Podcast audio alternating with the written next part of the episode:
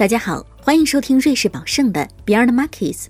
Beyond Markets 是一档专家访谈系列节目，来自全球各地的专家将在节目中畅所欲言，分析全球市场动态，并分享他们的重要见解和投资策略。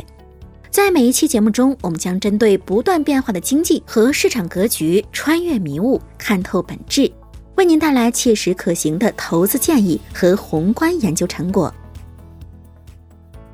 在收听本期内容之前，请了解本节目结尾的重要法律信息，并浏览 www.dongjuliusbell.com/legal/podcast，了解更多的重要法律信息。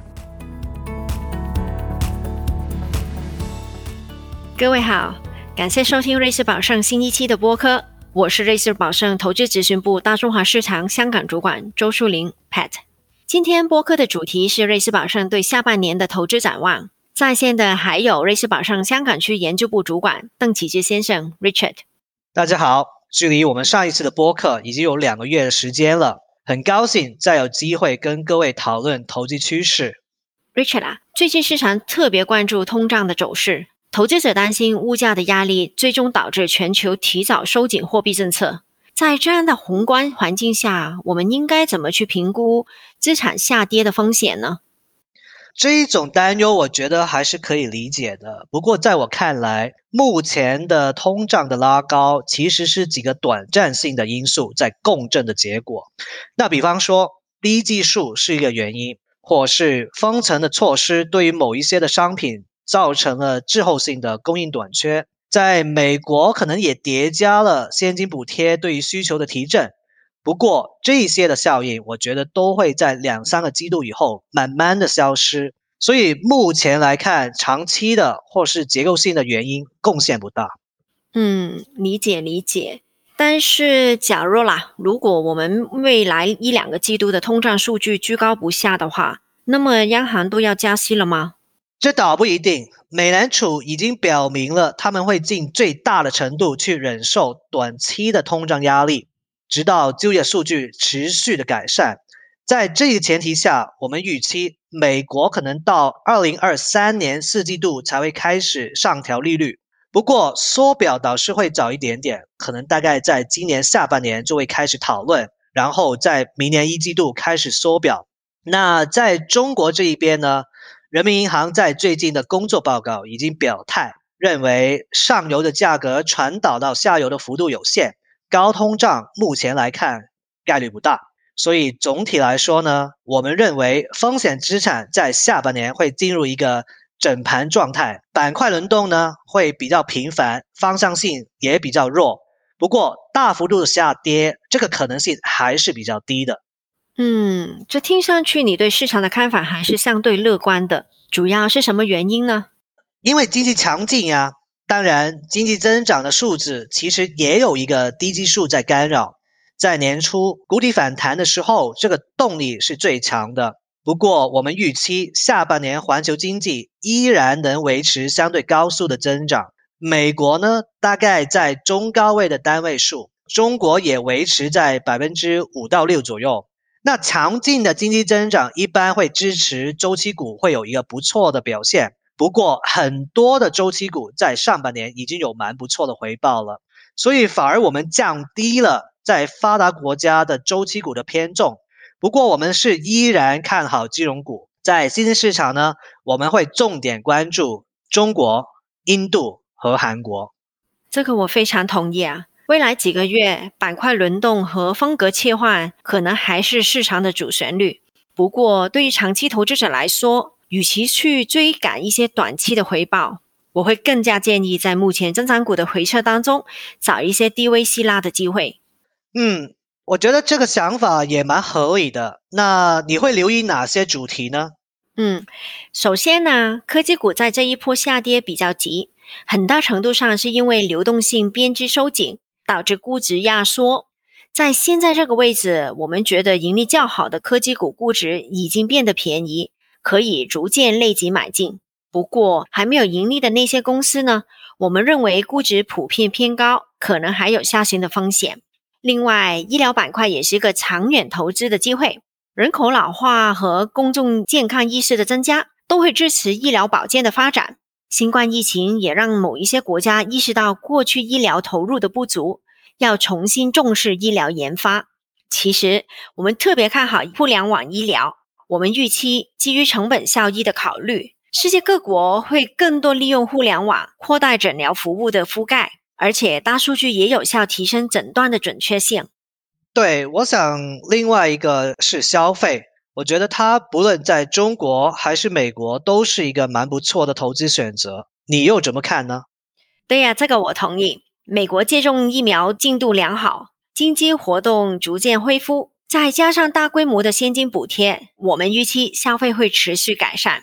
在中国呢，消费不只是一个周期性的复苏，它更是一个结构性的机会。中国政府为了把经济从出口和投资驱动转型为消费主导，出台了一系列的刺激政策。考虑到一二线城市的消费已经在高速增长，中国在未来几年会重点提振农村和中低线城市的收入，释放当中的消费潜力。所以呢，受惠的会是奶呀、啤酒、家电之类的大众消费产品，而且走下沉策略的企业，可能比只在一二线城市的会迎来更强的收入增长了。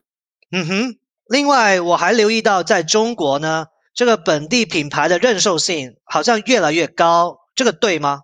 没错，我们管这个叫国潮，在年轻消费者当中是特别明显的。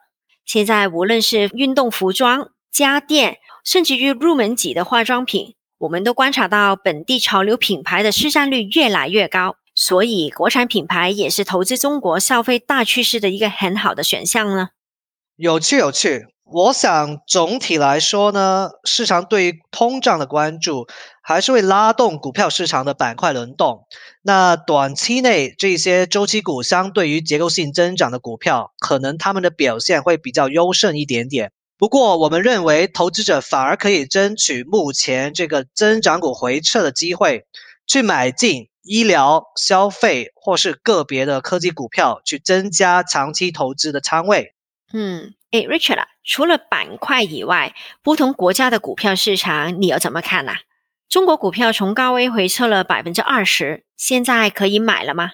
另外，美国的股票在高位震荡，有没有需要减仓呢？这样说吧。中国市场经过春节后的下跌，现在已经稳定下来。我们预期未来两个季度可能会维持类似的震荡格局，用时间去消化估值。可能到了四季度或是年底会有更好的上升空间。我们认为美国也可能将会进入一个高位整盘的一段时间，但这不改变我们长远看好这两个市场的观点。首先呢。中国股票的下跌是因为流动性在春节以后从大水漫灌收紧到中性平衡，但是我们认为流动性的后续会在现有的基础上保持一个松紧有度，在大幅度收紧的可能性不大。在好的方面去看呢，中国企业盈利强劲，今年的增长可能达到百分之二十，明年也有百分之十左右。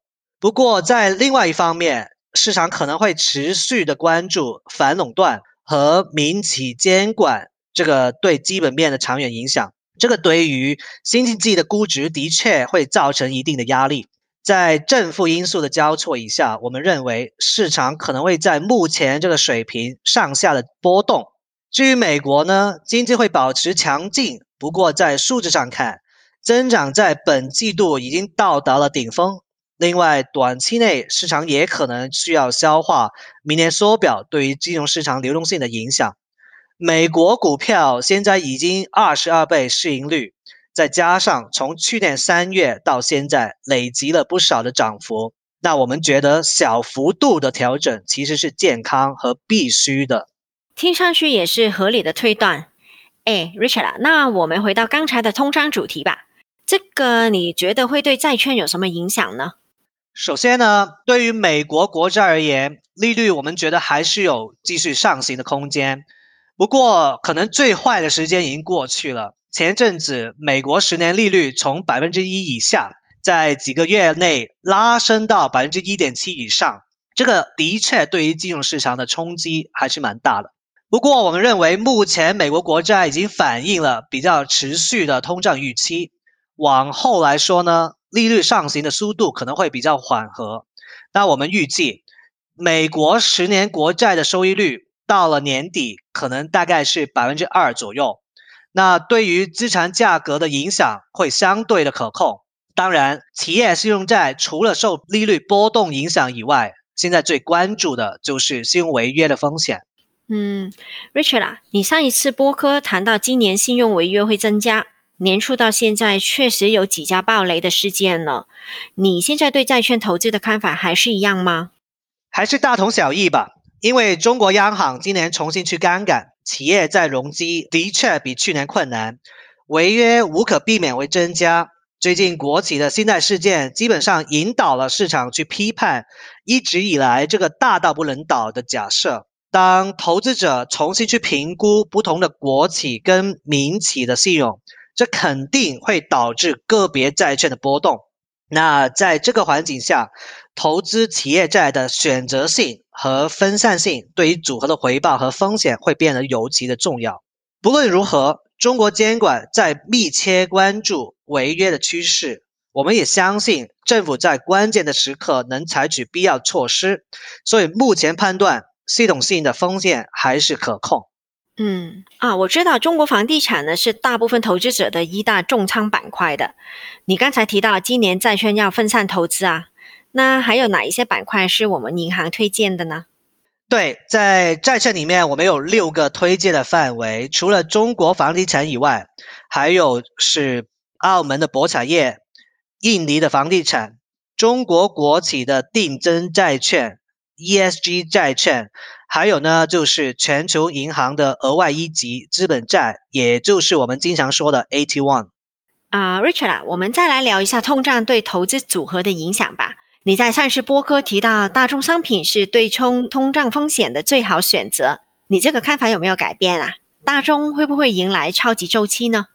首先呢，超级周期的定义在于供需关系有结构性的变化而导致价格长期的上行。我们有留意到某一些的大宗商品在过去五年的确它的投入是一直偏低的，但是有没有到结构性的供不应求，我觉得目前很难说。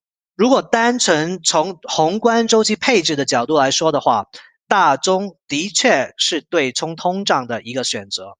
不过，它们的价格之前已经有很大的涨幅，再往上的空间可能不是很大。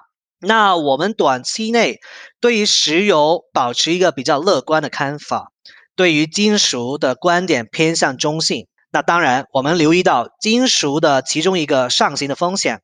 就是中国因为碳中和的目标，可能会加强这个供应的限制，那这样会正面支持钢铁和铝一类的国内的价格。呃，Pat，我记得我们上一次介绍了一些没这么受宏观周期影响的投资选项，那这一次我们有类似的推荐吗？